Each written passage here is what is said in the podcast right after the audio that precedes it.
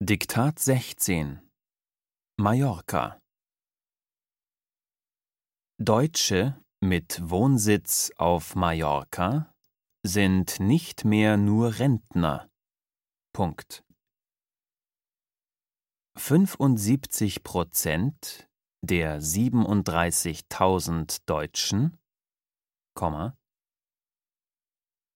die länger als drei Monate im Jahr dort leben, Komma,